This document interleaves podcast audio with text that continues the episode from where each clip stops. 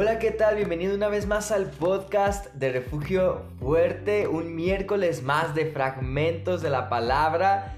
Y estoy aquí con nuestro pastor Arturo Díaz, quien va a ser el que nos va a traer la palabra el día de hoy. Pastor, bienvenido. Hola, Dios le bendiga.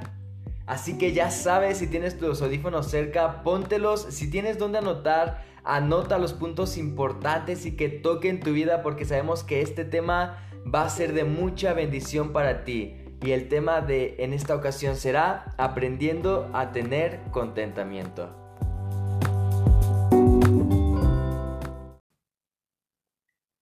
Dios le bendiga hermanos en, esta, en este día. Hoy en fragmentos de la palabra quiero hablarles acerca del tema del contentamiento. Sí, el contentamiento. ¿Qué es contentamiento? ¿Por qué viene el contentamiento? Tan sencillo, el sinónimo de contentamiento es satisfacción, es gozo, alegre y contento. ¿Alguna vez has deseado tener algo y no lo puedes conseguir? ¿Alguna vez ah, no has dado gracias a Dios por lo que tienes, sino que en ocasiones reniegas de no poder tener otra cosa mejor o alguna otra cosa más? De eso quiero hablarte en esta noche acerca del contentamiento. Este no es, usualmente un estado natural del hombre. Obvio, el contentamiento no es parte de nuestra naturaleza. Muchas veces quizás has pensado, estaría mejor si mi situación fuera diferente, si tuviera dinero, si tuviera esto o aquello, etcétera, etcétera. Pero, ¿sería verdad que sería diferente? Esta es una de las más grandes mentiras del enemigo que ha logrado meter en nuestras generaciones para que nuestras generaciones crean esta mentira. En estos tiempos se nos dice que si no tenemos una carrera, si no tenemos dinero o bienes materiales, si no tenemos la figura como este o esta modelo, es casi imposible sentirse realizado. Pero ¿será cierto? Ahora, en Filipenses capítulo 4, versículo 11, la palabra de Dios dice, no lo digo porque tenga escasez, pues he aprendido a contentarme cualquiera que sea mi situación. El apóstol Pablo dice la palabra de Dios aquí, que tuvo que aprender a contentarse. Escucha esto, ¿cuántas personas que tú quizás me estás oyendo ahorita, tienes que aprender a tener contentamiento. El apóstol Pablo tuvo que aprenderlo, un hombre de Dios. Tú quizás eres un hombre, una mujer que tiene muchos años en el Evangelio, pero aún así te falta contentamiento. Ahora, esto es de impactarte porque el mismísimo apóstol Pablo llegó a estar en situaciones muy difíciles y si Él aprendió a estar contento en medio de ellas, creo que cualquiera de nosotros puede aprender lo mismo. ¿No lo crees? Entonces es importante que aprendas a tener contentamiento.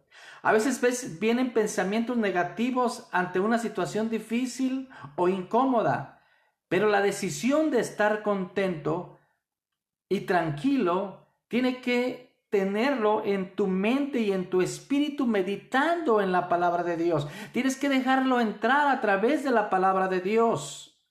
Tu mente tiene que llenarse de la palabra de Dios para que esté contento y tranquilo.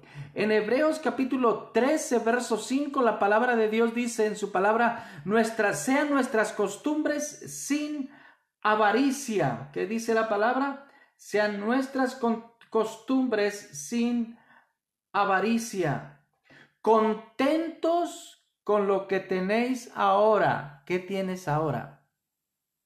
Dale gracias a Dios, está contento por eso, mucho o poco que tienes. ¿Por qué debemos de estar contentos? ¿Por qué tenemos que disfrutar esto? Bueno, tan sencillo porque el Señor dice, porque no te, te desampararé ni te dejaré. Él no te va a desamparar y no te va a dejar. Ahora, déjame darte cuatro puntos acerca que tienes que aprender acerca del contentamiento. Número uno, disfruta lo que tienes ahora. Agradecele a Dios por lo poco, lo mucho. Sé una persona agradecida. Aprende a ser agradecido. Apréndelo, agradecele a Dios por eso poquito que tienes en tu refrigerador, por eso poquito que ganas en tu trabajo, pues si eres un buen diezmador, Dios puede bendecirlo. Eh, aprende, dice la palabra de Dios en Filipenses capítulo 4, verso 12. Dice, hablando el mismísimo apóstol Pablo, dice, sé vivir humildemente y sé tener abundancia. Sé. O sea, estoy enseñado Sé vivir humilde y sé tener abundancia. Hay gente que no sabe ni vivir humildemente ni vivir en abundancia porque se pierde. Continúa el apóstol Pablo diciendo, en todo y por todo estoy enseñado, así para estar saciado como para tener hambre, así para tener abundancia como para padecer necesidad. Entonces disfruta lo que tienes. Número dos, no permitas que el descontento controle tu vida. No lo permitas.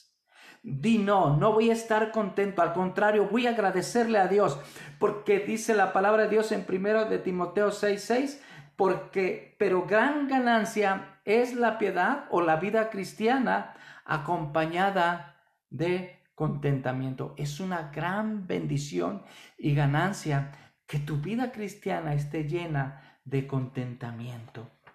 Número tres, busca como hábito tener contentamiento. Busca como hábito que sea tu hábito tener contentamiento delante de Dios.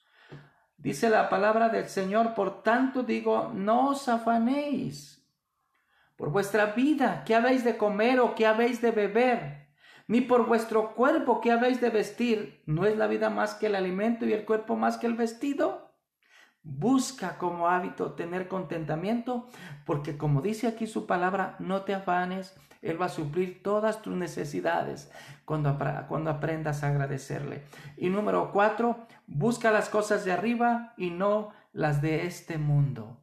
Las cosas de arriba, búscalas Buscad primeramente el reino de Dios y su justicia, dice la palabra de Dios, y todo lo demás vendrá por añadidura. Quiero hacer una oración contigo antes de terminar. Dile, Señor, te pido que pongas en mi corazón contentamiento.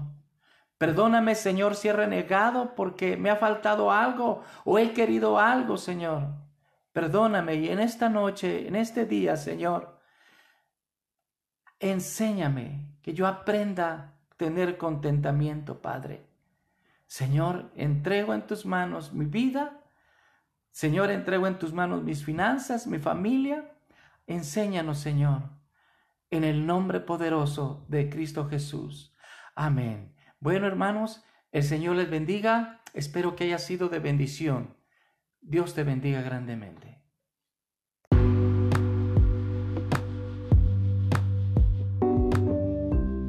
¡Wow! ¡Qué increíble palabra tuvimos el día de hoy! Yo quiero agradecer a nuestro pastor Arturo Díaz por este mensaje que nos ha traído. Y hermano, hermana, amigo, amiga, si tú estás pasando por momentos de tristeza, de depresión o de ansiedad, escríbenos en nuestras redes sociales. Queremos apoyarte, queremos orar por ti. De igual manera, mantente al pendiente de nuestra página en Facebook e Instagram. Día con día estamos publicando contenido nuevo y exclusivo que sabemos que será de bendición para tu vida.